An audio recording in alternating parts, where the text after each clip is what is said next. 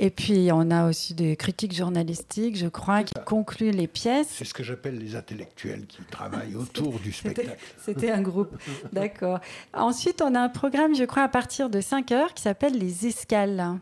Oui, parce que ben, à 5 heures, les Anglais prennent le thé. En Guadeloupe, on prend souvent le punch, mais à Avignon, nous faisons des escales à la Petite Chapelle, puisque juste en face du théâtre, il y a, une, il y a un endroit qu'on appelle la Petite Chapelle, et c'est là qu'on va à 17 heures pour justement boire le punch aussi. Et ces escales-là, à travers le numérique et la télé, n'est-ce pas, va nous, vont nous emmener dans divers pays du monde, vont nous faire voir diverses, diverses pièces de mmh. théâtre aussi, diverses choses, et surtout euh, des petits modules courts euh, de une minute, deux minutes, trois minutes quelquefois, qui vont nous parler du Festival Off d'Avignon des anciens temps, c'est-à-dire ce 2019, 18, etc., etc.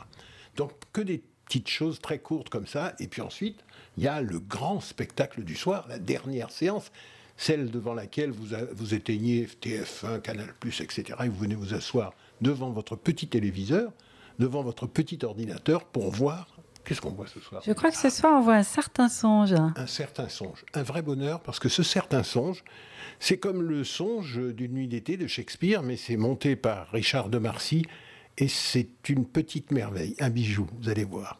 Merci beaucoup Greg Germain. On vous retrouve tout de suite avec Sylvie Chalaille pour le lancement de la première pièce de cette journée Antigone à New York. Et puis Radio Thomas vous donne rendez-vous à midi pour parler avec Odile Pedro Léal de Bernarda Alba, sa pièce adaptée au contexte guyanais, mais signée à la base de l'espagnol Federico Garcia Lorca.